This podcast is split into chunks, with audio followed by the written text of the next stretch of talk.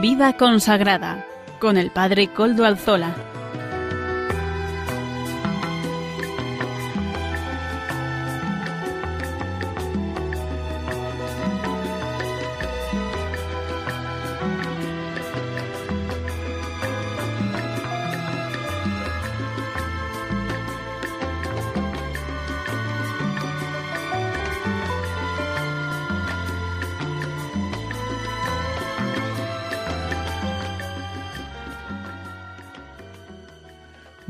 Tardes, hermanos, amigos y oyentes.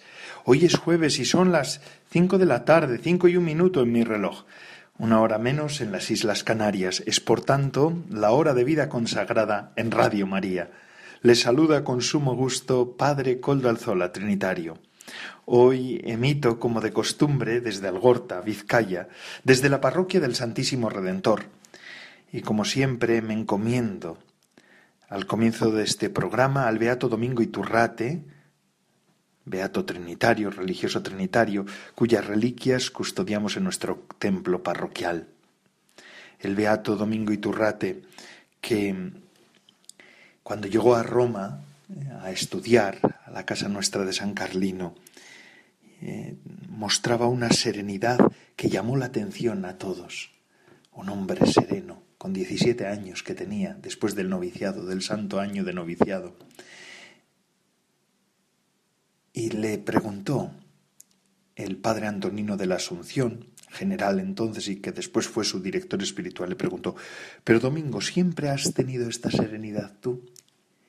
Y Domingo le dijo, no, padre, esta serenidad me la dio la Virgen el día de mi profesión en el noviciado pasó una verdadera noche oscura. Con 17 años este hombre que iba a morir a los 26 de una enfermedad y donde se mostró y a mostrar también su grandeza, la grandeza de su alma, este hombre tuvo una noche oscura profunda y María le dio esa serenidad. Vamos a pedir que Domingo Iturrate el Beato Domingo Iturrate hoy interceda por todos los pueblos de España, para que verdaderamente esa serenidad que caracterizaba su vida y su vida religiosa, en esos pocos años que vivió, pero años intensos en santidad, pues que verdaderamente sea también, sea también, ¿por qué no? Eh, un motivo para, para, para que haya también serenidad y paz en nuestra tierra. Vamos a pedirlo, ¿verdad? Pedimos por la paz, que Domingo Iturrate interceda por todos nosotros. Saludo a quienes nos están ayudando también en el control, en Madrid y también aquí, Amaro Villanueva, que también me ayuda para poder editar y para poder ofrecerles a todos ustedes este espacio de Radio María, el, el de vida consagrada. Hoy es 17 de octubre de 2019. Paso a presentar los contenidos del programa de hoy. Comenzamos, como siempre, dando la voz a los pastores de la Iglesia. Don Luis Ángel de las Heras, obispo de Mondoñedo, Ferrol, y miembro de la Comisión Episcopal de Vida Consagrada, nos ofrecerá la sección del editorial. Hoy seguiremos presentando la exhortación apostólica Gaudete et Exultate del Papa Francisco sobre la santidad en el mundo actual. En la sección de testimonio entrevista, hoy contaremos con una entrevista curiosa. Es la conversión de un laico de mi parroquia, de aquí de Algorta. Eh, Rafa Moreno, él mismo después veremos quién es y cómo ha sido, nos contará cómo fue su conversión hace cinco años de esto. No, perdón, hace cuatro años de esto. Vamos a dar gracias a Dios porque sigue llamando a personas para que le sigan. Esto es importantísimo. Amaro Villanueva nos ofrecerá la sección Música para Evangelizar. Y hoy tenemos una novedad. Por primera vez, para después y durante muchas semanas, va a hablar en nuestro programa, con una sección propia, la Madre Olga María del Redentor fundadora de las Carmelitas Samaritanas. No sé si se acuerdan ustedes, oyentes de Vida Consagrada de Radio María, en el programa, de nuestro programa, como hace unas cuantas semanas yo pude eh, hacer una entrevista que en aquel momento fue larga, extensa, porque es muy interesante escuchar a, Madre Olga, sobre su experiencia, su experiencia fundacional, su experiencia de fe. Pues desde entonces ya estuve hablando con ella y ha accedido a ser colaboradora de este programa de vida consagrada. De camino con Madre Olga se llama la nueva sección que hoy estrenamos. Son meditaciones espirituales, palabras llenas de fuego de una mujer que siente y vive la presencia del Señor en su vida y además mira a Cristo crucificado. Finalmente, el padre David García nos ofrecerá el Evangelio del domingo. Ya saben, siempre nos pone en conexión con la liturgia del domingo que llega. Ya saben cómo ponerse en contacto con el programa por medio del correo electrónico del mismo, vidaconsagrada@radiomaria.es. Ustedes pueden escribirme a él y yo mismo les contestaré. Así pues, sin más dilación, don Luis Ángel de las Heras, adelante. Buenas tardes, amigos y amigas oyentes. Espero que estéis disfrutando el mes misionero extraordinario. Cada uno somos una misión, bautizados y enviados. Todos unidos somos Iglesia misionera. En la nueva programación de este año, hoy vamos a comentar los números 77, 78 y 79 de la exhortación apostólica Audete te sultate del Papa Francisco, Felices los que tienen hambre y sed de justicia, porque ellos quedarán saciados. Ese es nuestro tema hoy. Escuchar al Maestro, al Señor, pronunciar estas palabras, tiene que llenarnos de inquietud y gozo en nuestra situación personal. A los consagrados, a los laicos, a los sacerdotes, a todos. Lo primero que puede y debe surgir es el deseo de pedir el don de tener hambre y sed de justicia, pedirlo con fe, con verdadero deseo de que el Señor nos lo conceda. El hambre y la sed, ya lo dice el Papa, son experiencias intensas y responden a necesidades primarias. Indican una necesidad natural fuerte y provienen del interior del ser humano. Con la intensidad con la que se siente el hambre y la sed, hay personas que buscan la justicia, que la desean, que luchan por ella. Jesús promete que la justicia llega y nosotros podemos colaborar sin esperar ver resultados inmediatos, porque lo nuestro es sembrar, sobre todo sembrar. Es lo que hacen los discípulos misioneros, que somos todos, como ya he dicho, y singularmente los que dejan casa y tierra para anunciar a Jesucristo. Este próximo fin de semana, como sabéis, celebramos el Tomum. Recordad la cantidad de misioneros extendidos por todo el mundo, la mayoría personas consagradas. Recemos por ellas. Pero la justicia que propone Jesús, nos advierte el Papa, no es como la que busca este mundo. Una justicia fácilmente justiciera, negociadora, de victorias y derrotas o castigadora. Y nos podemos dejar llevar de ella. Nada tiene que ver esto con la justicia verdadera de la que habla Jesús. La justicia del Señor se hace vida en cada persona cuando uno es justo en sus decisiones y busca justicia para los pobres y débiles. Aunque la justicia puede indicar ser fieles y obedientes a la voluntad de Dios, no podemos olvidar que se manifiesta especialmente en los más débiles, en los desamparados. La justicia es el tema principal del discurso del monte. Por justicia entiende Jesús el comportamiento justo con el prójimo, con Dios y con las cosas. Con el prójimo buscando llevar a plenitud, a perfección, lo que la ley judía dice en las relaciones con los demás. No solo no matarás, más aún, no te enfades con el hermano. No solo no odies a tu enemigo, sino más difícil, pero más auténtico todavía, ama al enemigo y ora por quienes te persiguen.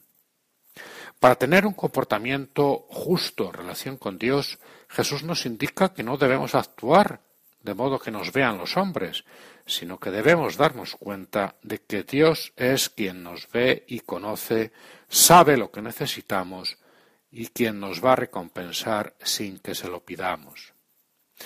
Y por fin, para tener un comportamiento justo en la relación con las cosas, Jesús nos invita a no almacenar tesoros que se destruyen o que nos pueden arrebatar, sino que nos dice que acumulemos tesoros en el cielo, que busquemos lo esencial, que no andemos preocupados por lo material. Buscar el reino de Dios con un comportamiento justo que implica cumplir la voluntad del Padre deben ser nuestras aspiraciones más profundas. Busquemos la justicia con hambre y con sed. Esto, dice el Papa Francisco, es santidad. Buscar la justicia con hambre y con sed, con intensidad, con fuerza, con fuerte deseo. Que paséis, queridos amigos, un otoño intenso y dichoso, y seáis y os sintáis cada día más misioneros como auténticos discípulos de Jesús de Nazaret. Buen programa y buena tarde.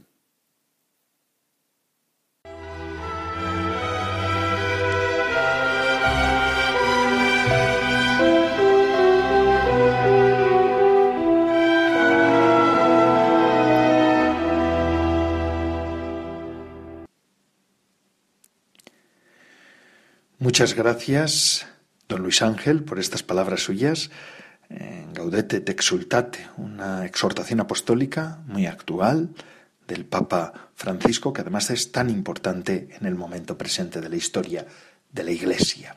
Hoy hay que incidir en esto de la santidad. En la sección de la entrevista de hoy tenemos a un, a un invitado un poco especial. Digo un poco especial porque él no es religioso, es laico, es, está casado, es padre de familia, pero nos va a contar una experiencia especial, una experiencia verdaderamente significativa, porque de estas cosas son fundamentales para la vida cristiana, saber de que el Espíritu sigue actuando. Rafa vive en Guecho, en Algorta, donde yo vivo ahora, ¿verdad? Ya saben ustedes que desde aquí solemos emitir siempre el programa, eh, bilbaíno, ¿verdad? De ya de unos cuantos años, más de 50, pero no muchos más, que eso es importante decir, en qué edad está, para que ustedes se hagan una idea, 52. 52, Rafa, buenas tardes. Entonces, Rafa Moreno, eh, Rafa, mm, tú eres una persona conversa, pero vamos a empezar a que nos expliques un poco cómo fue tu infancia. ¿Cómo, cómo eras de niño? Explícanos, hasta llegar a la conversión vamos a hacer una, una entrevista lineal, no vamos a hacer mm, vueltas atrás, sino desde tu infancia hasta el momento de la conversión. Vamos a ir poco a poco desgranándolo. Bueno, pues yo, como has dicho bien, eh, yo nací en Bilbao, y bueno, pues por motivos de, trabajo de mi padre, pues me tocó viajar mucho y, residir en muchísimos lugares. Nací en una familia que no era creyente, donde la fe no estaba presente. De hecho, estudié prácticamente toda mi vida en colegios laicos, pero bueno, en una época en la que, aunque fuera colegio laico, se estudiaba religión. Yo tengo un primer recuerdo de mi primer encuentro con la religión, con, con siete añitos, cuando entonces vivía en San Sebastián, aquí al lado, y entonces estudiaba en el colegio inglés. Yo era un chico formal, eh, estudioso, me iba bien en los estudios, me portaba bien, pero llegó mi primera evaluación con siete añitos y mis notas, como siempre, eran buenas, excepto religión. Primera evaluación suspenso en religión. Madre mía, pues ya es difícil suspender en religión. Sí, porque siempre ha sido una María, como se suele decir, ¿no? Pero el caso es que suspendí religión. En mi casa no le dieron mayor importancia, un tropiezo, sin más religión, además les importaba bastante poco y lo dejaron pasar. El caso es que llegó la recuperación y mejoré, saqué un muy deficiente, cuando todavía existían los muy deficientes. Y allí sí que mis padres se preocuparon un poco yo creo que no tanto por la religión, ya te digo que no, no tenían mucho interés en ella, pero sí por les alarmó que pudiera ocurrir algo. Estaba fuera lo normal dentro pues de, los, las notas que habitualmente sacaba y les preocupó que pudiera ocurrir algo. Se fueron a hablar con la tutora eh, y yo tengo grabada la imagen. Al pie de la escala del colegio, mis padres, la tutora, claro, por yo siete años, a que era como un poco imponente, ¿no? Y empezaron a hablar entre ellos, por una religión, ¿qué pasaba? ¿Hay algún incidente? Pues, pues, la verdad es que no, la verdad es que no. He preguntado a su profesora, todo está bien, es un crío que se porta muy bien. La verdad es que no hay ningún problema. En ese momento se, volvieron los tres hacia mí, me miraron y me dijeron, Rafael, hijo, ¿qué, ¿qué te ha pasado con religión? Yo todo serio, con mis siete añitos, les miré a los tres y les contesté, pues que estamos estudiando el catecismo. Se le queda un poco la misma cara que se le estará quedando a los oyentes, ¿no? Que tendrá que ver eso. Y, entonces me, me miraron así. ¿Y? Pues eso es un rollo que no se lo cree nadie. Bueno, este fue mi primer, y yo diría que casi último contacto de la religión. A partir de ahí me aprobaron la religión porque sí, pero yo la religión era algo que aparté por completo en mi vida, no quise hacer la primera comunión, o sea, bueno, fue algo... Así que tus padres dijeron, mira, nos hemos quitado el problema, a este le van a aprobar en la religión, en el colegio también, no había problema, porque tampoco era lo fundamental en, su, en vuestra familia. No hiciste la primera comunión, que entonces todo el mundo hacía la primera comunión. Eso es, pero yo dije, bueno, ¿para qué? De hecho, mis padres tampoco tenían mucho interés, pero pues haces la comunión, la haces porque sí o por los regalos. Ah, bueno, de hacerla por los regalos, si te regalan muchas cosas, igual hasta lo mejor, sí, pero la verdad es que ni por eso. Y se quedó en que no la hice, efectivamente no la hice. Ya, ya. Y así, pues tu adolescencia fue también alejada de la iglesia, de toda la religión, es decir, más bien, pues un ambiente frío, ¿verdad?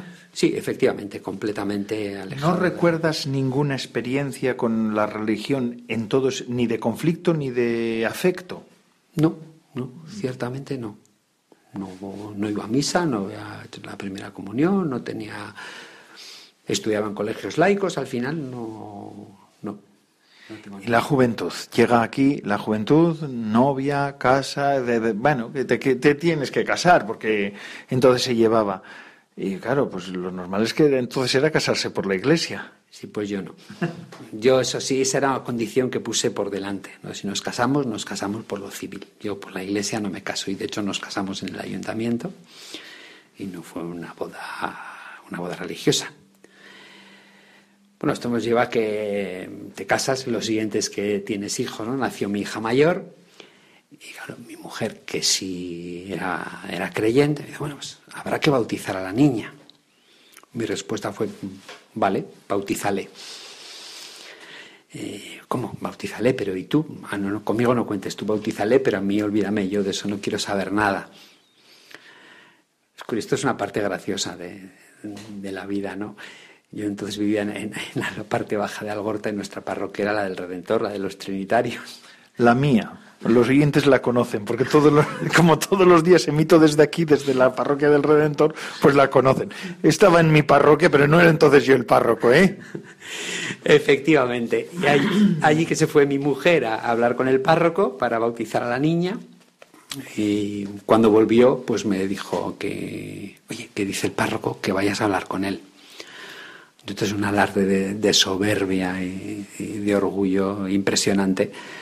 Le dije yo, hablar con el párroco. No, no, no. Mira, cariño, yo soy ateo, pero no soy anticlerical.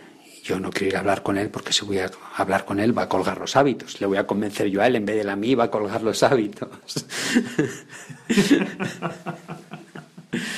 Así que al final, pero evitaste la conversación con el párroco, así que el mínimo relato, la mínima relación que podías tener con la iglesia también la, la esquivaste. Efectivamente. De hecho, no fui al bautizo de mi hija. Fui a la fiesta posterior, pero lo que es a la ceremonia yo no fui. Fíjate. Y bueno, pues eh, así pasó mi vida. Pues eh, en la vida del mundo que, que, nos rodea hoy, pues ese matrimonio fracasó, pues me divorcié, tuve otra relación, tuve más hijos, me volví a separar. Bueno, pues lo que tristemente, digo ahora tristemente, entonces me parecía algo normal y natural, pues lo que en el mundo eh, es lo que, lo que se lleva, lo que es mm. natural. ¿Tú sentías tu vida como fracasada? No, la verdad es que no, en absoluto. Eh, hombre, sí me dolía que no hubiera salido bien las relaciones, pero bueno, buscaba otra y arreglado. Me había ido bien laboralmente, profesionalmente, económicamente, tenía una buena posición. Yo disfrutaba de la vida. Para mí la vida era una vida estupenda, maravillosa, Y yo siempre he dicho, yo en aquella parte de cuando alguien me hablaba de Dios, entonces decía, pero ¿para qué quieres a Dios con lo maravillosa que es la vida? Esto es maravilloso, esto es Dios sobra, esto es para los que no tienen otra cosa, pues que, que se refugien en Dios, pero yo que lo tengo todo, ¿para qué, para qué lo necesito? Y entonces empezamos a entrar en tu tercer matrimonio, en principio, eh, que es el definitivo, mm, pero ya las cosas cambian desde el momento en el que te tienes que casar, ¿verdad? Eso es. Esta vez la condición la puso ella.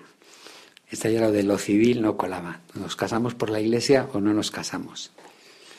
Y bueno, el Señor de alguna manera te va guiando, te va poniendo gente en el camino y, y te va iluminando de alguna manera. Y por algún motivo dije, bueno, pues vale, pues si hay que casarse por la iglesia, me casaré por la iglesia. Y acepté. En esta ocasión acepté casarme por la iglesia. Implicó una catequesis ultra rápida, el hacer la primera comunión a todo correr, aprovechando la primera confirmación de adultos de don Mario, recién, nombrado obispo de Vila, pues confirmación y ya y matrimonio. En 15 días todos los sacramentos. Pero fue una boda un poco, como dirán, obligado de alguna manera, con poca presencia de Dios, con muy vamos, con nula fe. Un poco las apariencias ¿no? que tantas bodas hay hoy en día.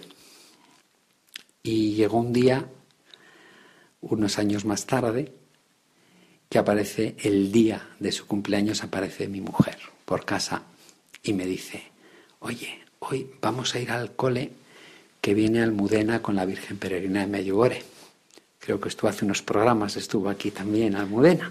Sí, Almudena y Natalia, que hablaban de, los viajes a Benjugor y las peregrinaciones, sí.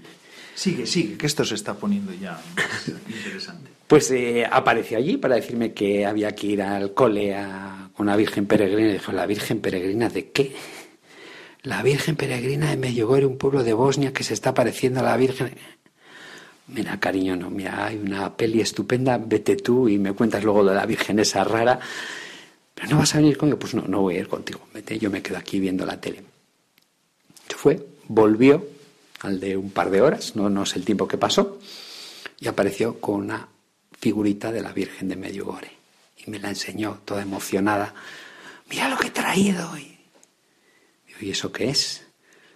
Pues no me escuchas. Te lo he dicho antes, la Virgen peregrina de Medjugorje, una Virgen que se está apareciendo en Bosnia. Oye, ah, no me digas por qué. Son cosas que, que pasan. Me salió del corazón. Ah, pues habrá que ir. A mi mujer le sonó tan extraño aquello que se enfadó. Pensaba que me estaba burlando de ella, que le estaba tomando el pelo. Se marchó enfadada a la habitación era su cumpleaños, teníamos cena, no fuimos ni a cenar juntos. La bronca fue mayúscula porque pensaba que le estaba tomando el pelo con la Virgen de Medjugorje. Y bueno, ahí quedó. Esto era mayo, pasaron los meses y creo que fue como en enero así. Eh, uno de los pocos domingos que me engañaba para acompañarle a la Eucaristía. No tenía excusa, no, ese día no tendría nada que hacer y no pude decir que no. Y allí fuimos los dos juntos. Y según llegamos allí, había un cartel. Peregrinación, Semana de Pascua, Medjugorje. Me quedé mirando el cartel y dije, ahí va. Oye, ¿esa no es la Virgen esa rara de tu cole? Sí. Ah, pues mira qué planazo para la Semana de Pascua. ¿Por qué no vamos? ¿Y por qué no vamos? Pues allí nos fuimos, a Medjugorje. ¿Y ya todo pasó así o no? Allí también hubo un... Aquello también tuvo su intríngulis, ¿verdad? Su miga. Pues eh, la verdad es que sí.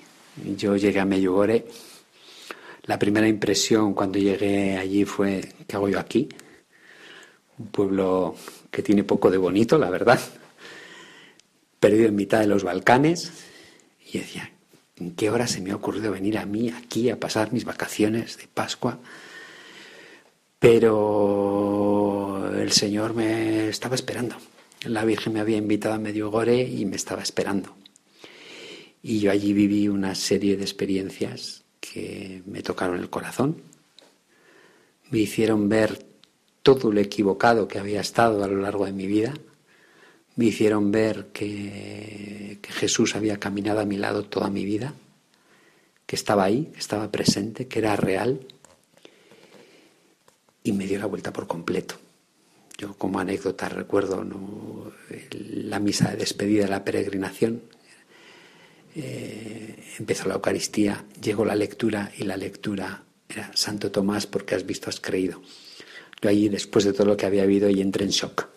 De hecho, tuve que, tuve que salirme de la iglesia, del impacto de, de aquella lectura. Y de entonces mi vida ha sido otra, que te comentaba antes. Yo antes decías, ¿para qué quieres a Dios si la vida es maravillosa? Ahora digo justo todo lo contrario, ¿para qué quieres nada de esta vida si tienes a Dios? Sí, Rafa. Nos ponemos, se te ponen los pelos de punta, ¿verdad? Seguramente que los oyentes también, ciertamente. Y desde entonces todo ha cambiado. Rafa, te voy a invitar para la semana que viene para que nos cuentes cómo ha sido después tu vida después de aquella conversión. ¿Te parece? ¿Aceptas mi invitación? Encantado. Pues al programa de vida consagrada la semana que viene tenemos también la entrevista con Rafa. Y ahora seguimos, seguimos con nuestro programa.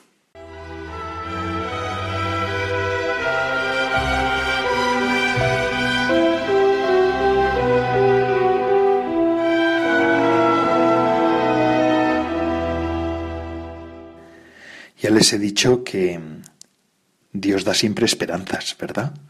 Dios siempre está sosteniendo a su iglesia, gracias a Dios, valga la redundancia.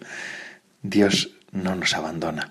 Y esta es la garantía de que nosotros sigamos adelante. Rafa Moreno, ha sido interesantísima la entrevista, por lo tanto vamos a continuar, continuar. La semana que viene seguimos una segunda parte de esta entrevista enjundiosa que he podido hacerle y que yo creo que puede ser interesante. La semana que viene lo vamos a volver a invitar a nuestro programa, Rafa Moreno. Ah, recen también por él, ¿verdad? Y ahora, como siempre, la sección de música para evangelizar de nuestro colaborador Amaro Villanueva. Adelante.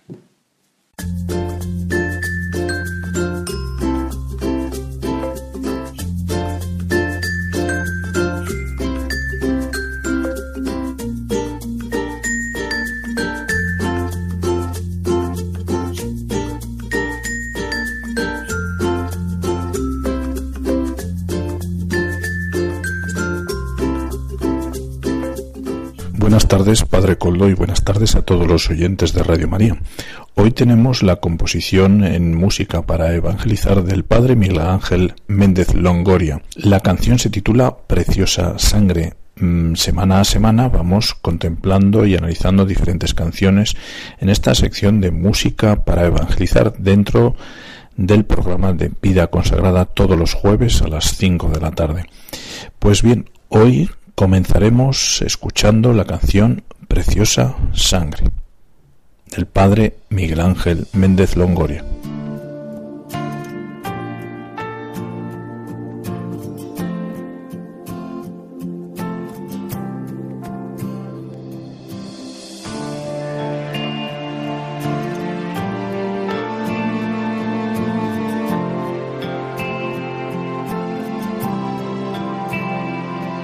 Preciosa sangre derramada en la cruz. Venció el cordero que entregó su corazón. Alianza eterna que sellaste con tu amor. Tú mi defensa, mi refugio, tú mi Dios. Preciosa sangre derramada en la cruz el cordero que entregó su corazón. Alianza eterna que sellaste con tu amor. Tú mi defensa, mi refugio, tú mi Dios. Precioso Jesús. Precioso Jesús. precioso Jesús, precioso Jesús. Adoremos, adoremos en la cruz al Cordero que nos trajo salvación.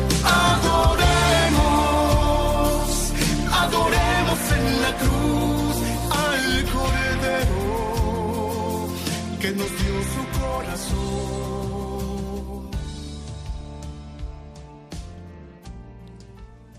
Como les he dicho al comienzo del programa, hoy estrenamos sección y ahora toca. Vamos a escuchar ahora a Olga María del Redentor, la Madre Olga, de camino con Madre Olga. Buenas tardes, Padre Coldo y todos los oyentes eh, del programa Vida Consagrada de Radio María. Empiezo con muchísima ilusión y muchísima emoción esta colaboración en el programa y lo primero que tengo que hacer es decir gracias, ¿no? Muchísimas gracias a la Providencia, al Padre Coldo y a todos los que de alguna manera han hecho posible que yo esté aquí ahora en, en Radio María colaborando. Quiero de manera especial dejar clara una cosa que me hace especial ilusión, que es el dedicar esta colaboración en el programa a Santa Teresa de Jesús, cuya fiesta tenemos recientita, ¿no? Hemos celebrado hace un par de días y de quien, de quien tengo la dicha y la alegría y el orgullo, orgullo del bueno de ser hija. Ser hija de Teresa, porque las carmelitas samaritanas somos hijas de Santa Teresa de Jesús, ¿no? Hijas de la Iglesia al estilo de Teresa, ¿no? Como ella fue hija de la Iglesia. Ella nos enseña a todos los consagrados cómo se llama la Iglesia, cómo se llama Jesucristo, porque estaba enamorada de él como una loca, y cómo no se puede amar de verdad a Jesucristo y no se puede seguirle fuera de la Iglesia, sin vivir en una profunda comunión con la Iglesia. Por eso quiero aprovechar este espacio eh, para recordar todo eso, para agradecerle a la Santa Madre su vida, su entrega, su santidad y su muerte también, el modo en que murió. Estos días que, como digo, hemos tenido tan reciente eh, todo lo tocante al final de la Santa, ¿no? a la muerte de la Santa, su llegada al Valle Tormes y su tránsito al cielo, pues yo siempre cuando llega esta fecha me emociono mucho pensando en lo que ella dijo como últimas palabras, ¿no? Cómo fue aquel último viático de Santa Teresa y lo que ella dijo, ¿no? Una mujer de su categoría humana y espiritual, una mujer que llevaba tantos años en las cumbres más altas de la mística, pues podía haber tenido una especie de transporte místico con música celestial y querubines de fondo, ¿no? Y no, no muere así en ninguna, con ninguna grandilocuencia, ninguna, ninguna escenificación de estas brillantes, sino en la sencillez de una celda del monasterio de, de Alba, abrazando un crucifijo, agarrando un crucifijo fuerte, rodeada de, de sus hermanas, buscando ese último apoyo y descanso en, en su enfermera de siempre, en la Beata Ana de San Bartolomé, pero lo más importante de todo esto es que Santa Teresa no, no sale en un carro de fuego como Elías, ¿no? O algo así, sino que allí en su cama muere, pero muere como cualquiera de nosotros, una mujer que llevaba diez años en las cumbres más altas de la mística, en, en la morada séptima, con una gracia especialísima que fue la visión intelectual de la Santísima Trinidad de manera ininterrumpida, así durante diez años, confirmada en gracia, bueno, en fin, todo lo que Santa Teresa fue y tuvo, pues en ese momento supremo, cuando ya va a ver a Dios cara a cara, pues se acoge, como cualquiera de nosotros, a la misericordia de Dios y,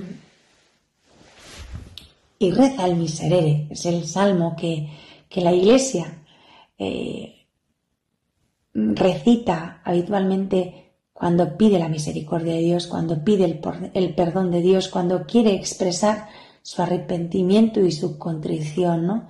El, salmo penitencial por antonomasia, el salmo 50. Y ella, pues lo recita igualmente.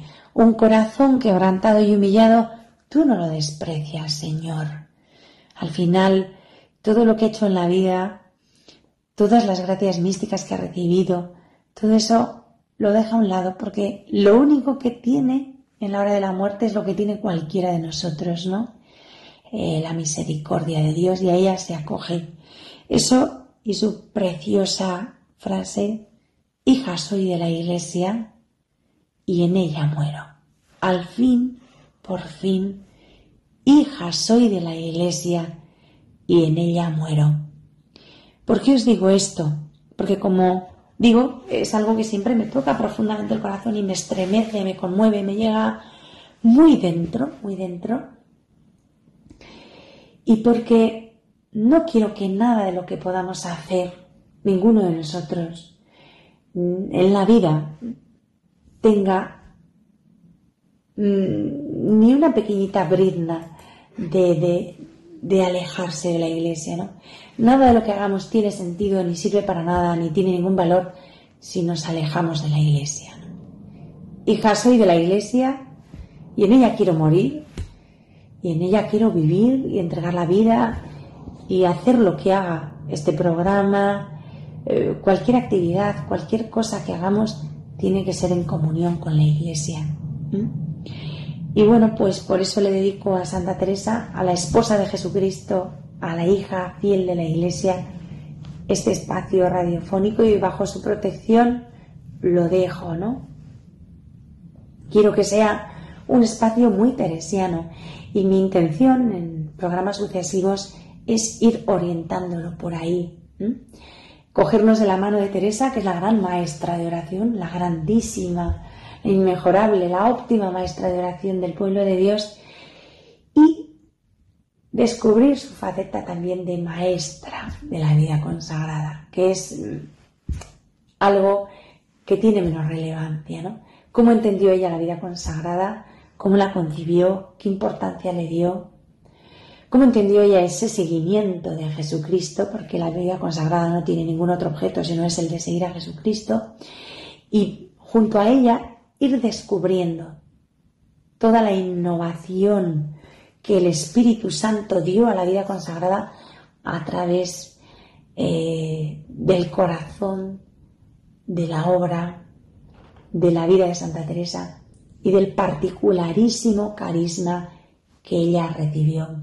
Que quiero dejar claro que no es algo mm, privativo para las carmelitas descalzas, los, carmelitos los carmelitas descalzos, las carmelitas samaritanas del corazón de Jesús y otros institutos que participan de la espiritualidad teresiana, sino que ella es una mujer que es santa, universal, doctora de la Iglesia, madre de espirituales, maestra de consagrados, y tiene mucho que decirnos a todos, a los del siglo XV y a los del siglo XXI también. Albergo en mi corazón una penilla, no grave, pero sí una penilla que espero poder mm, aliviar un poco eh, sirviéndome de este espacio radiofónico y es el de dar a conocer a Santa Teresa, porque tengo el íntimo convencimiento de que en la iglesia del siglo XX y del siglo XXI ni se la ha conocido ni se la ha valorado lo suficiente.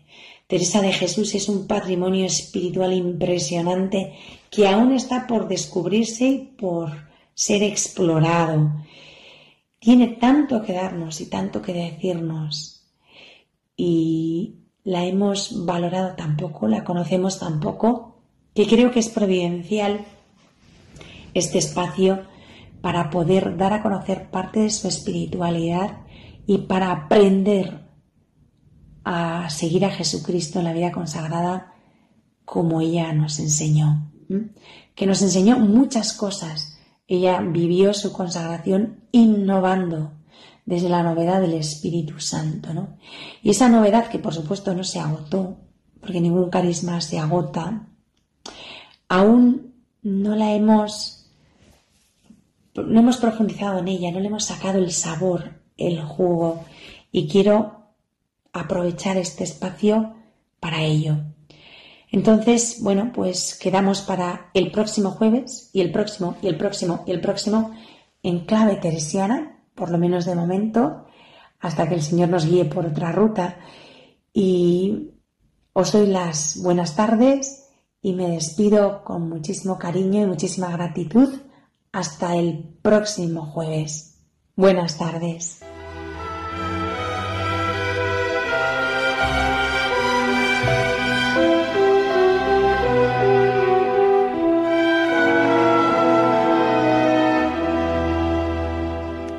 Ya sabía yo que no iba a defraudar esta mujer fundadora de las Carmelitas Samaritanas. Así que semana tras semana la tendremos entre nosotros. Agradecemos su disponibilidad. Ciertamente, en Radio María queremos hacernos eco de todas las experiencias de fe. Y en este caso, Madre Olga tiene mucho que decirnos a nosotros, ¿sí o no? Claro que sí, sí lo tiene que decir y nos lo va a seguir diciendo semana tras semana, porque esta es la radio de la Virgen, ¿Y cómo le podemos ayudar a la radio de la Virgen? Pues escuchen ahora, así, así, de esta manera que se nos invita hoy a ayudar a la radio de la Virgen. Mes de octubre, mes misionero, mes del Rosario, mes en que Radio María renueva su programación cada temporada. Radio María es una radio esencialmente mariana y misionera, pues con razón la podemos considerar inspirada por la Virgen para colaborar con la Iglesia en llevar a todos los hombres el anuncio del único Redentor que puede sanar las heridas del corazón humano y darnos la felicidad y salvación eterna. El Papa Francisco nos ha recordado una frase del sacerdote chileno San Alberto Hurtado. Está bien no hacer el mal, pero es malo no hacer el bien. Y el Papa comentaba, este es el pecado de omisión, quien está con Jesús sabe que se tiene lo que se da, se posee lo que se entrega. Y el secreto para poseer la vida es entregarla. Vivir de omisiones es renegar de nuestra vocación. La omisión es contraria a la misión. Omisión, misión. En Radio María queremos responder a esta llamada a la misión y para ello necesitamos tu ayuda. Oración, voluntarios, donativos, ¿Podremos contar con ella un año más? Puedes informarte de cómo colaborar llamando al 91 822 8010 o entrando en nuestra página web radiomaria.es. Radio María con la Virgen al servicio de la misión. Y ya concluimos nuestro programa de hoy pues con el Evangelio del domingo. Padre David, ¿qué nos dices hoy? Adelante, Padre David, te damos tu palabra. Buenas tardes, amigos de Radio María. Este próximo domingo, el día 20 de octubre, celebramos el Día del Domon, el Día de la Propagación de la Fe, el Domingo de las Misiones. Vamos a escuchar el Evangelio de ese día que está tomado de San Lucas y dice así. En aquel tiempo Jesús decía a sus discípulos una parábola para enseñarles que es necesario orar siempre sin desfallecer. Había un juez en una ciudad que ni temía a Dios ni le importaban los hombres. En aquella ciudad había una viuda que solía ir a decirle, Hazme justicia frente a mi adversario. Por algún tiempo se estuvo negando, pero después se dijo a sí mismo, aunque ni temo a Dios ni me importan los hombres, como esta viuda me está molestando, le voy a hacer justicia, no sea que siga viniendo a cada momento a importunarme. Y el Señor añadió, Fijaos en lo que dice el juez injusto, pues Dios no hará justicia a sus elegidos que claman ante Él día y noche, o les dará largas os digo que les hará justicia sin tardar. Pero cuando venga el Hijo del Hombre, ¿encontrará esta fe en la tierra?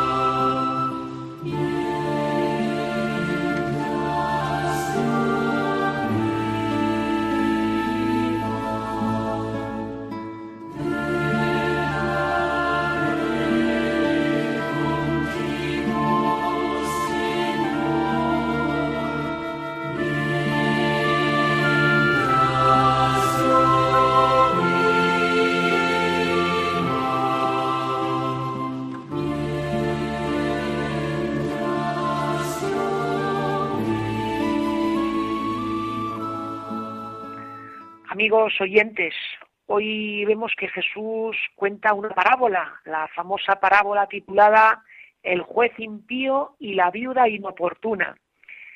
¿Por qué nos ofrece San Lucas en su Evangelio esta parábola de Jesús? Pues nos puede ayudar mucho a entenderlo el situarnos en el momento en que San Lucas redacta su Evangelio, porque él vive en Asia Menor, lo que sería la actual Turquía, y en torno al año 80 después de Cristo, el momento en el que él redacta el Evangelio, pues las comunidades cristianas de allí están viviendo ya una cierta persecución. Persecución porque las autoridades del Imperio Romano pues han observado que los cristianos no dan culto al emperador ni le adoran, sino que solamente adoran al Dios trinitario. Entonces comienza hacia los cristianos como una política de marginación y discriminación. Les pongo un caso para que se hagan la idea. Si un hombre quería abrir un negocio, pues directamente no le daban licencia, de manera que mm, sin llegar a la sangre, pero poco a poco, pues se iba hostigando a los cristianos, haciendo que estuviesen cada vez más ahogados y creándoles una situación bastante complicada. Y bueno, en esa situación de cierta persecución, de hostigamiento, de marginación social, los cristianos tenían un riesgo y era eh, caer en la tentación de pensar que Dios les había abandonado o que no existía directamente. se hacían la pregunta, si Dios es bueno y es todopoderoso, ¿por qué permite esto y no interviene? Ellos pensaban, bueno, pues por lo menos que Dios haga algo, alguna cosa, envíe algún terremoto o algún tsunami que haga que toda, todos estos que nos persiguen pues se asusten y hombre, si no se convierten, pues al menos que nos dejen en paz vivir nuestra fe cristiana. Y Jesús, a través de San Lucas, pues invita a los discípulos a vivir en oración constante, en oración continua, mantenerse en oración unidos a Dios y haciendo suyos los sentimientos de Cristo. Y para invitar a todo esto y a vivir con la confianza en que Dios no abandona y está siempre ahí y va a actuar en el momento en que menos nos lo esperemos, pues cuenta una parábola, que es la que hemos escuchado, la parábola del juez malvado y de la viuda inoportuna. Y en esta parábola vemos que aparecen dos personajes. El primero es el juez y el segundo la viuda. ¿Qué le pasa al juez? Pues que es un juez impío, es un juez corrupto, solamente actúa si le untan, si le pasan un sobrecito por debajo de la mesa o bueno, como en aquel tiempo no existían los sobres, si le pasaban una talega con dinero, con monedas. Y luego vemos que el segundo personaje es una viuda. En la época de Jesús, los extranjeros, los huérfanos y las viudas eran las personas que estaban totalmente desasistidas, era el estrato más pobre de la sociedad. Y vemos que a esta viuda ha habido alguien que le ha hecho una faena, a lo mejor la ha engañado con alguna herencia o alguna cuestión y claro, la viuda pues recurre al juez. Como bien saben amigos, cada vez que Jesús eh, cuenta una parábola, aunque utiliza personajes que podrían ser reales o ficticios, en realidad está pensando en personas vivas y en grupos, en gremios. Y claro, aquí habría que preguntarnos quién es quién. ¿Quién es ese famoso juez malvado y quién es esta viuda que le han hecho una injusticia. Vamos a hablar un poquito de la viuda. La viuda probablemente, aquí cuando se habla de ella, se refiere al grupo de los seguidores de Jesús, a la iglesia. En el Antiguo Testamento, cuando a Jerusalén y al pueblo de Israel le iban las cosas bien, se le describía diciendo que era como una esposa bella, como una esposa magnífica, radiante. Sin embargo, cuando las cosas le iban mal y había periodos de crisis, decían que si que era una esposa bella se había convertido en una viuda pobre. Bueno, pues esta viuda pobre es el nuevo pueblo de Israel que representa la iglesia, esa iglesia que está siendo perseguida. Y el juez, ¿quién es ese juez? Aquí hay que tener mucha atención porque podríamos decir, bueno, pues el juez entonces es Dios. Pero mm, es Dios, pero no el Dios de los cristianos, sino aquí este tipo de juez es el Dios tapa agujeros, el Dios de la varita mágica, ese que muchas veces nosotros nos creamos y que pretendemos que actúe conforme a nuestros deseos, nuestras fantasías y nuestros anhelos más escondidos. ¿Y qué le pasa a Jesús? Pues que dice, mirad, si ese Dios deforme, falso, ficticio, que muchas veces nos hemos creado nuestra medida, es capaz de actuar para hacer justicia, ¿cómo no va a actuar el Dios verdadero? Pues claro que sí, y además con crece respecto a lo que nos esperamos. Y luego añade, en su reflexión final en este fragmento del Evangelio, el Señor nos dice que Dios va a hacer justicia y que va a ayudar a su pueblo sin tardar. Aquí es curioso porque en, la edición en griego de este Evangelio, en el griego antiguo en el que se escribió, utiliza una palabra que es un adverbio, esto para los que sepan un poquito de, gramática, que, es el adverbio tajein. Tajein en griego significa que Dios va a actuar rápido o cuando menos te lo esperes, sin que tú estés al loro, enseguida ahí va a llegar, por sorpresa. Y termina, se cierra el Evangelio haciendo una pregunta para que cada uno de nosotros la rumiemos y la respondamos y se nos dice, cuando venga el Hijo del Hombre, es decir, cuando vuelva Jesús, ¿encontrará esta fe en la tierra? Encontrar fe significa encontrar a un grupo de personas que viven encarnados en su tiempo, con las situaciones sociales y políticas que les toca vivir, pero que son personas que viven en alerta continua, viven despiertos, viven orantes, deseando acoger a Cristo en aquello que sucede y en aquel que viene, y que están siempre dispuestos para hacer su voluntad. Pues bien, amigos, vamos a confiar en nuestro Señor, que viene a ayudarnos, viene a socorrernos, viene a salvarnos, y vamos a tratar de vivir estando en vela, estando en oración, estando con el corazón dispuesto para poder escucharle y hacer su voluntad una voluntad que no lo podemos olvidar nunca, siempre tiene que ver con el amor, con la sencillez, con la alegría y la humildad. Que el Señor les bendiga y que tengan una feliz tarde.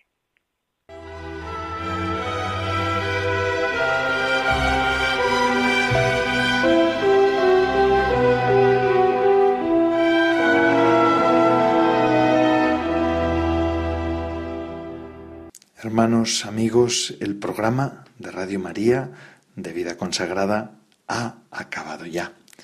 Semana tras semana, ustedes nos, con su fidelidad y con ser nuestros oyentes, verdaderamente dan el sentido al programa que hacemos entre todos. Muchísimas gracias.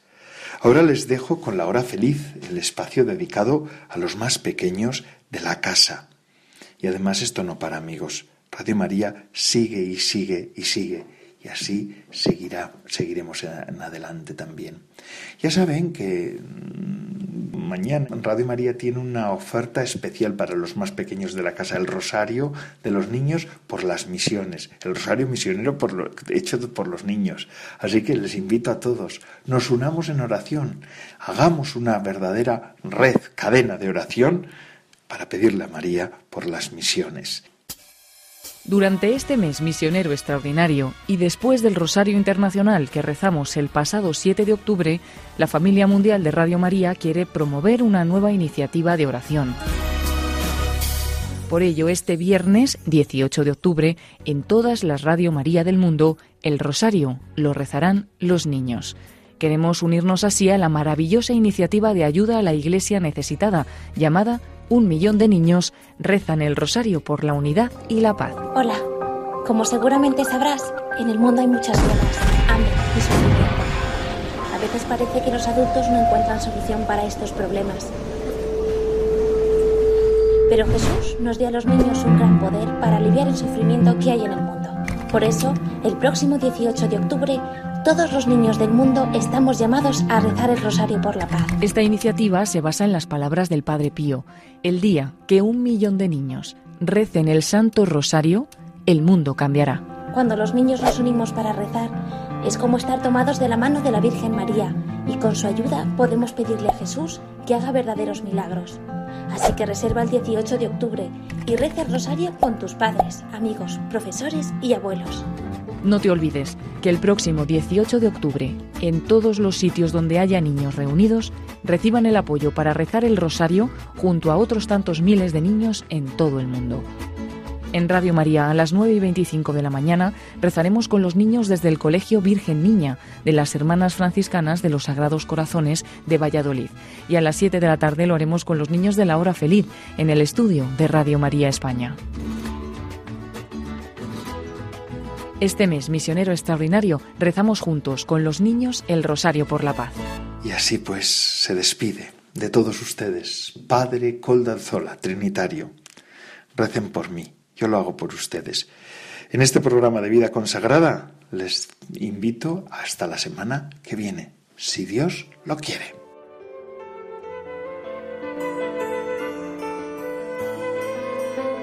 Vida consagrada con el padre Coldo Alzola.